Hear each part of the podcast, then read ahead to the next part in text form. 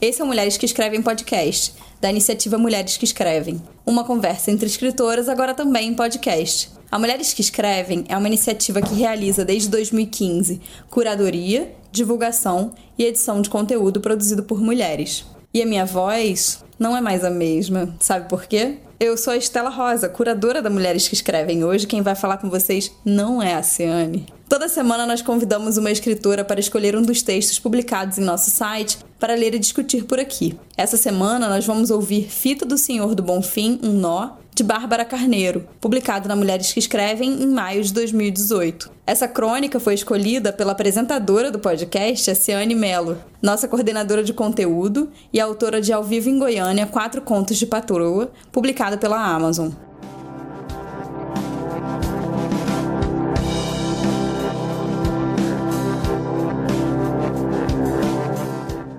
Hoje faz dois meses desde a última conversa que tivemos e me pergunto quanto tempo mais estaremos assim. Faz dois meses que você disse me amar e por isso deu um passo para trás, saindo da minha vida sem deixar muita explicação. Ainda não entendi bem o que aconteceu e aproveito esse espaço para contar isso, já que não sei quando voltaremos a nos ver, a nos falar, a trocar confidências como cinco anos atrás. Nesses dois meses, muita coisa aconteceu, mas se eu te contasse os detalhes, talvez machucasse seus sentimentos. Poupemo-nos. Tem uma coisa que continua igualzinha, porém, e eu queria muito desvendar. A fita do Senhor do Bonfim que você me deu. Já faz uns quatro anos que ela repousa apertada, por um nó apenas, no meu tornozelo. Faz uns quatro anos que, de tempos em tempos, imagino que o que eu pedi já se realizou, mas a fita continua ali, desgastada, mas firme, pondo em dúvida a minha crença sobre finalmente ter chegado onde desejei. Eu dispensei a esse pedaço de tecido uma confiança que não sabia que era capaz de ter em ninguém. E justamente por isso fiz apenas um pedido, não os três a que teria direito, como vivem me lembrando. Quatro anos atrás, eu só me sentia completamente incapaz de resolver uma coisa na minha vida. Acho que não posso contar os detalhes do desejo que fiz, correndo o risco de carregar por mais 40 anos essa fita amarrada em mim. Você me entende, né? Às 7h43, todos os dias, uma luz amarela entra no meu quarto pela fresta da cortina, porque a janela, você lembra, é grande demais. Esse é o primeiro momento em que abro os olhos. Faço um esforço mental para lembrar que dia é e até quando posso desfrutar da cama antes que o atraso seja iminente. Minha cama é meu refúgio, você também deve entender. Nossa foto está logo ao lado dela e só agora penso que nunca pertencia ao seu mural de lembranças. Isso nunca me incomodou. Era como se eu fosse a vida presente e não a beleza de outrora. Será que nesses últimos 60 dias fui cristalizada em forma de fotografia para você? Penso em todas as camas que já dividimos, essa, inclusive, a sua, a das viagens que fizemos. Se me enviasse uma mensagem agora, te chamaria para ir ao parque e na grama contaria sobre o último livro que li, um romance contemporâneo japonês do Murakami. Grifei um trecho que me lembra você. Então me ocorreu que, apesar de sermos companheiras de viagem maravilhosas, no fundo não passávamos de duas massas solitárias de metal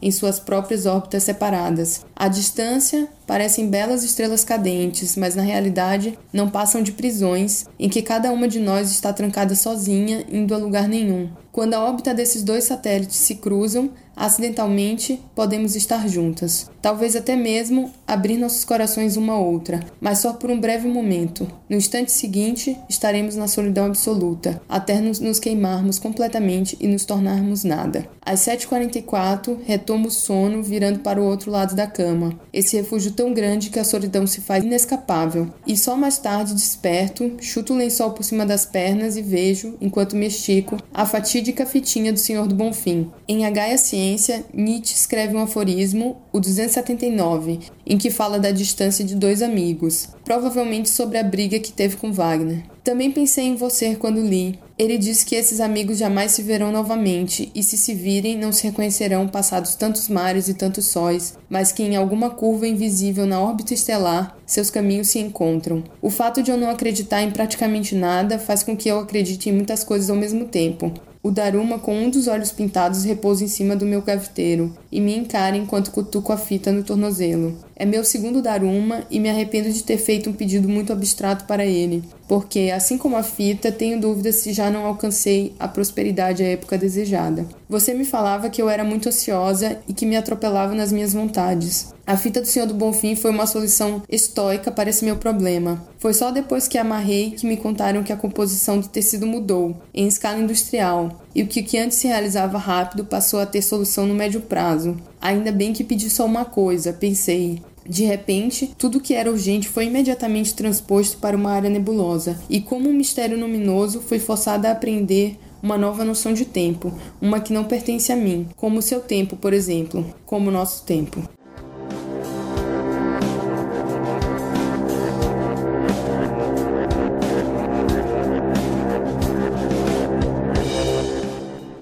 Boa tarde, Ceane, tudo bem? Boa tarde, eu tô nervosa.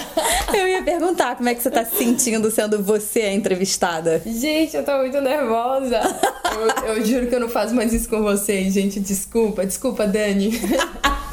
É, né? Agora você tá do outro lado, amiga. É. Agora você vai ter que poder dizer pra gente como é que foi isso quando acabar. Então, é, esse, esse conto da Bárbara, eu li praticamente todos. Ele faz parte de uma série, né? Isso. É, em que ela fala dos, dos objetos e tal. Ela parte sempre de um objeto. E, assim, uma das coisas que eu percebi ao longo desses contos, talvez esse seja um dos que seja menos desse jeito, mas ainda assim ele tem essa marca, é que eles jogam muito com o gênero, assim, neutro, né? A gente coloca o, o texto. Isso foi a primeira coisa que me chamou atenção. Você começa a ler o texto e você não sabe muito bem, você encaixa ali o que você quiser. Então, assim, é, ela deixa pro leitor para ele decidir qual é o gênero do, do conto. Nesse caso, chega um dado momento em que ela fala um, um, feminino, que você acaba levando um certo susto pela nossa heteronormatividade, assim. E aí eu queria saber como é que para você soa isso, já que você tem a nossa tão querida Vanessa, que é uma personagem mulher, é.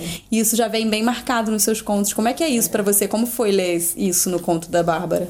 Então, eu acho que eu escolhi esse conto exatamente por isso. Que foi, foi uma conversa que eu tive, acho contigo, foi uma conversa que eu tive com a, com a Babi, né, a Bárbara, é, os textos dela, eles começaram a entrar na, na Mulheres que Escrevem quando eu já estava sendo editora, né? Editora de uhum. conteúdo. Então, eu tive a oportunidade de ler esses textos, né? Antes mesmo deles irem ao ar. E eu gosto muito dessa série, assim. Foi até difícil escolher, mas esse daí tem essa coisa, né? Esse feminino que entra assim com uma pé na porta, assim. Então, a primeira vez que eu li, eu li achando que era um texto sobre uma relação amorosa, né?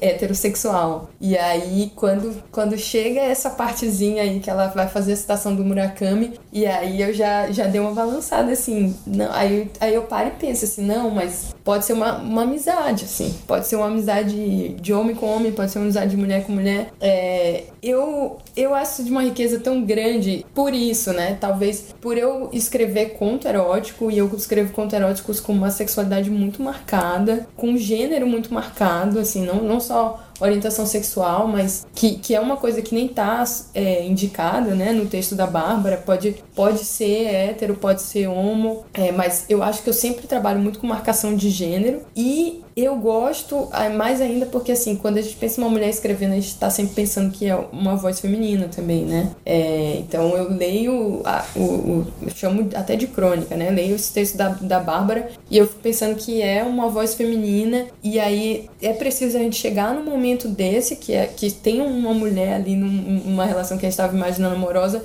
pra gente começar a questionar se é uma voz feminina ou não, né? Se, se era uma relação amorosa, se tem que ser um homem. Então, eu acho que é uma das coisas que eu mais gosto desse conto, por isso é. que eu queria trazer. E eu lembro que quando eu tava lendo para revisar para o conto sair na publicação, que quando eu cheguei nesse feminino, eu levei um choque porque eu me deparei com o meu próprio preconceito, as minhas próprias é, caixinhas, né? Assim, onde a gente tá enfiada. E, e aí eu dei uma risada porque ela me pegou. E aí a minha vontade era, era de comentar, sabe? Bárbara, você pegou mais um.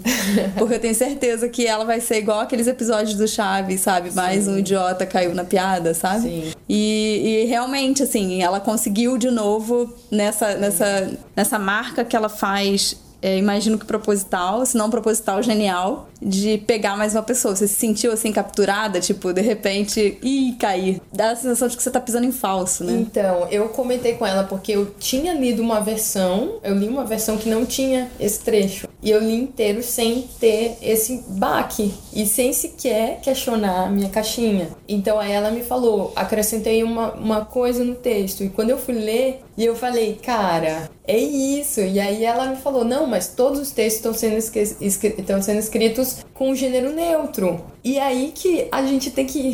A gente faz uma releitura, né, do que Sim. a gente viu e percebe assim, cara, era neutro, mas é. às vezes é preciso ter essa confusão, né? Tem um ela e um ele aí nesse texto pra gente finalmente perceber. Que... É, é genial, assim, eu acho isso genial. É, e a, a, outra coisa que, que me marcou muito também quando eu li é que eu fiquei me lembrando de quando a gente gravou o episódio 3 do podcast, que foi eu lendo o seu uhum. conto. Eu lembro que eu escolhi o seu conto justamente por esse mesmo, essa mesma marca, que é você partir, você, você criar uma ficção, né? É, no caso de uma crônica, enfim, de alguma maneira isso é sempre ficção, né? É. Tudo que a gente escreve é ficção. É, de partir de um objeto muito simples, de um lugar muito trivial. No caso, o seu conto partia do brócolis, era ponto de partida, e os textos da Bárbara, eles partem de uma cômoda, de uma bicicleta, de, agora fita, desse conto da, da fita, da, da calça. calça. É, então, assim, eu queria que você falasse um pouco de como esses detalhes e esses itens, assim, que atravessam a nossa rotina, né, a realidade em si, que seriam é, coisas que passariam, como eles afetam a ficção, assim. No caso da Bárbara, a gente percebe que é muito forte, né? Que se não fosse essa fita do Senhor do Bonfim, esse, esse conto, é. crônica, não existiria. para você, como funciona isso também? Ai, nossa, é difícil pensar isso, mas assim, é, eu acho que essa, essa coisa do objeto, né? É, e principalmente de, de botar um objeto tão pequeno, às vezes uma coisa tão fútil, né? Ou sei lá, nem fútil, mas tão corriqueira ali e fazer uma história não em torno. Assim, não, não é em torno do objeto, mas é, né? Ao mesmo Sim. tempo é. O objeto é que tá conduzindo a história. O objeto é, um, é uma personagem da história, é, né? E ele é o personagem que faz a gente conseguir entender o que a gente está querendo pensar e não consegue. Então eu acho que eu fico encantada com isso da gente pegar um objeto que pode se conectar com muita gente, porque eu acho que o objeto é um ponto de contato também. Todo mundo vai ter uma história do, do do Senhor do Bom Fim, né? É, então, é assim, ela poderia falar de, um, de uma relação, de um, uma briga, né, ou desentendimento com um amigo, de estar dois meses sem falar com um amigo, de várias maneiras, e ela escolhe falar isso por meio de um objeto. Eu acho que eu, na minha escrita, assim, eu não penso tanto nos objetos, né, mas eu acho que, como eu tenho tenho uma coisa com uma, uma imagem, assim, o meu ponto de partida para um texto é uma imagem. Eu fico pensando, é, uma coisa marcante, por exemplo, no sexo. Sexo é tudo igual. Brincadeira. gente, desculpa. Olha, rapazes, não desistam de me chamar igual, não, gente. Chama ela pra transar porque é sempre uma aventura. Mas não assim, mas é assim, se eu fosse descrever mecanicamente, seria sempre o mesmo tipo de movimento. Assim, é um vai e vem, é uma lambida, uma chupada.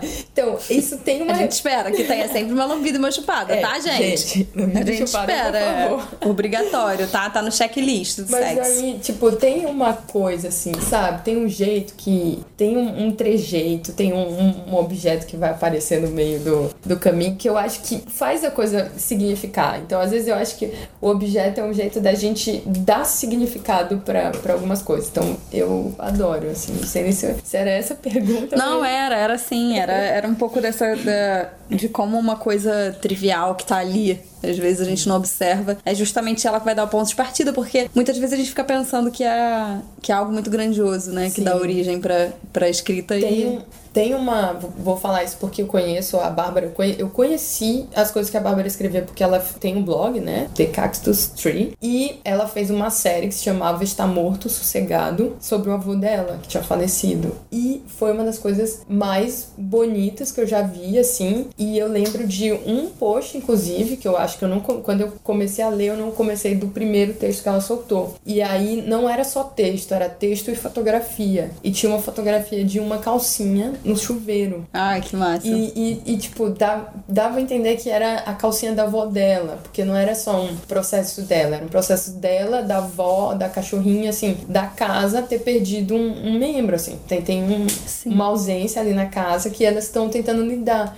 E assim, cara, eu achei de uma. Essa coisa, assim, de uma calcinha pendurada no chuveiro, assim, de uma delicadeza e de passar realmente essa coisa, sabe, da, da não sei. É que eu acho que aquilo te mostra, assim, as pessoas de, de uma forma talvez crua, mas que, que é impactante. Então, eu acho que o objeto tá no, no que ela produz, às vezes até na fotografia. Talvez não no texto, mas Sim. tá ali visível. É, é, dentre as minhas perguntas, uma delas acho que toca um pouco nisso que você acabou de falar, se não é isso que você contou agora é, é a resposta para ela. Que era justamente isso, eu queria falar um pouco do, do tempo e a materialidade das coisas, porque ela mostra como o material de um determinado objeto pode mudar o tempo e a expectativa e inclusive a relação entre as coisas, né? Porque esse, esse punch final, assim, da, o material da fitinha mudou e fudeu, sabe? Assim, a sensação que dá é tipo isso, cara, fudeu, nunca, nunca mais, e agora? O que vai fazer? E assim, eu fiquei me lembrando do brócolis, do seu conto, Sim. que também tem essa coisa dos minutos, sabe? De tipo, quantos minutos deixar e, e como é esse excesso de tempo é, acaba influenciando diretamente no, no, na ficção, sabe? Assim, Sim. como a reflexão parte justamente de como o objeto afeta o tempo. E aí, enfim, é só um comentário tô, no fim das contas. Eu tô amando. que, nossa, eu tô aqui segurando com a mão no coração, achando lindo isso. E assim, faz todo sentido. E faz todo sentido, eu acho que em todos os os textos dessa série. Sim. Que, assim, a cômoda, né, né? Tipo, a cômoda sendo montada de madrugada. Eu também amo esse da cômoda, porque eu fico pensando, eu fico pensando nessa imagem de uma mulher montando uma cômoda às duas da manhã, sem tirar a bota. que ela chega na festa e diz que não tira a bota e vai montar a cômoda. É, então tem o, o tempo tá aí o tempo todo. É o, o tempo dela montando a cômoda e pensando no avô e pensando é, em alguém que, que não tá mais na naquela madrugada. O da bicicleta também, né? O tempo do caminho para casa e, e, e, é uma briga com a própria bicicleta que tá se despedaçando e com outras coisas que se despedaçam na cabeça dela, né? Um, um caminho. Acho que, nossa, é, é isso, né? O tempo. é, porque eu fiquei pensando muito nisso, assim, de como a materialidade do objeto afeta diretamente o tempo o da escrita tempo. dela, assim. É. E, e muitos contos seus também. Sim. Pode ser algo que você não, que não faça, que você não faça conscientemente, mas é, eu sempre vou falar do conto da mulher passiva e da mulher ativa. Eles são completamente atravessados por um tempo. São. Um tempo de espera, por um objeto, pela coberta, sabe? É, Enfim, acho que era isso. Era, era quase um comentário, não era bem uma pergunta. Agora o momento trivia. É. Ah, meu Deus. Você já amarrou uma fitinha do Senhor do Bonfim? Já! Seu pedido se realizou, amiga? Eu nunca lembro quais são os meus pedidos. Gente, eu sou gemiana. Não faça esse tipo de pergunta pra quem é de gêmeos, porque vai ser vergonhoso. Primeiro, eu peço, faço os três pedidos. Não sou que nem a Babi que só faz um. Faço os três pedidos, porém, nunca lembro quais são. E as fitas ficam lá, às vezes minha mãe me obriga a cortar, porque elas nunca caem mesmo. E eu tenho que ir para casamentos. e aí a, minha mãe fica, ai, tu vai, vai com essa fita horrível. Mas é, eu nunca, nunca, não sei se elas se realizaram, mas provavelmente não, porque eu só fazia pedido besta, do tipo, quero namorar fulano. Acho que nunca namorei ninguém que eu pedi, mas eu também não lembro.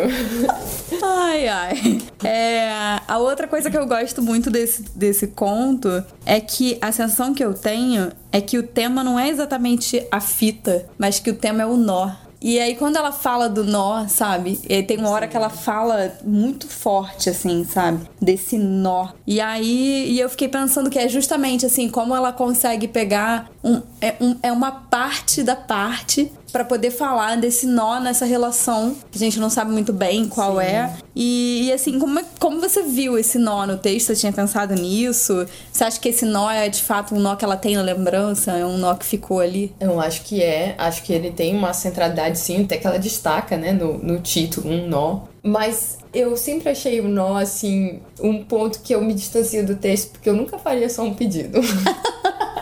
Mas Eu acho que o, o nó tá aí pra representar também é, esse, esse ponto desse relacionamento que, que não se sabe o que é, né? E se se desfaz ou não. Sim, se se desfaz o que tá separando aí as, os dois, as duas. É, mas ao mesmo tempo, eu acho que talvez mais do que o nó seja a questão do tempo, seja é, que tempo isso se parte. O, a, a fita, às vezes, eu, às vezes eu penso que é o, é o que não acontece, né? O, o, ponto central aí, que é o partido aí. Pode ser tanto uma quebra assim nessa amizade, de tipo, acabou, agora acabou mesmo, e pode ser uma reconciliação, não sei, mas do jeito que tá com esse nó, né? Ele ainda não ele ainda não tá resolvido. É, às vezes eu, eu acho que o, a questão aí da, da fitinha talvez seja mais essa possibilidade ou não dela se partir. E mesmo que ela se parta, o nó fica, né? É, verdade. Não é algo que vai ser desfeito.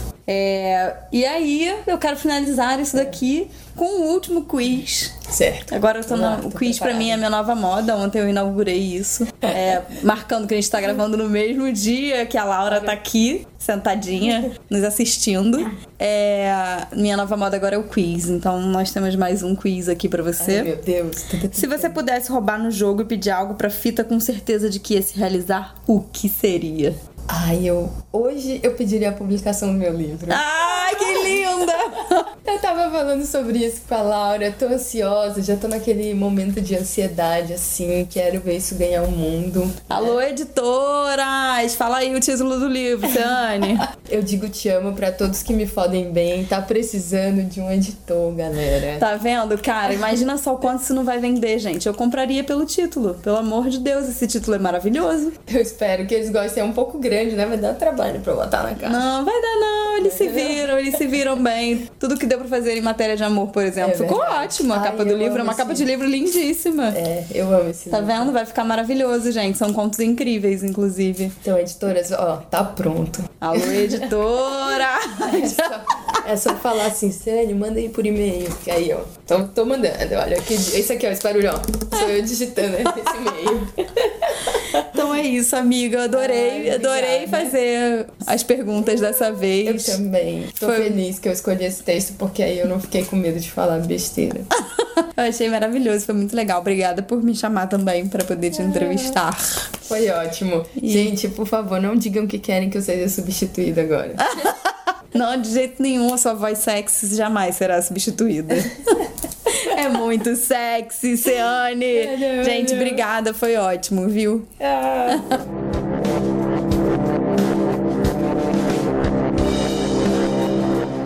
Hoje você teve a oportunidade de me ouvir ser entrevistada. Eu sou doutoranda em comunicação pela Universidade Federal Fluminense e autora do e-book publicado pela Amazon Ao Vivo em Goiânia Quatro Contos de Patroa. Na Mulheres que Escrevem vocês encontram diversos contos meus, mas se quiserem conferir uma produção inédita, ainda dá tempo de contribuir no Catarse para nos ajudar a imprimir três zines da Mulheres que Escrevem. Na próxima semana receberemos mais uma escritora e uma nova obra. Para saber mais sobre o nosso trabalho, acesse nosso Medium, Facebook, Twitter e Instagram, cujos links estão disponíveis na descrição desse episódio. Para dar dicas, sugestões e ideias sobre o podcast, entre em contato pelas nossas redes ou use a hashtag no Twitter, hashtag MQEPodcast.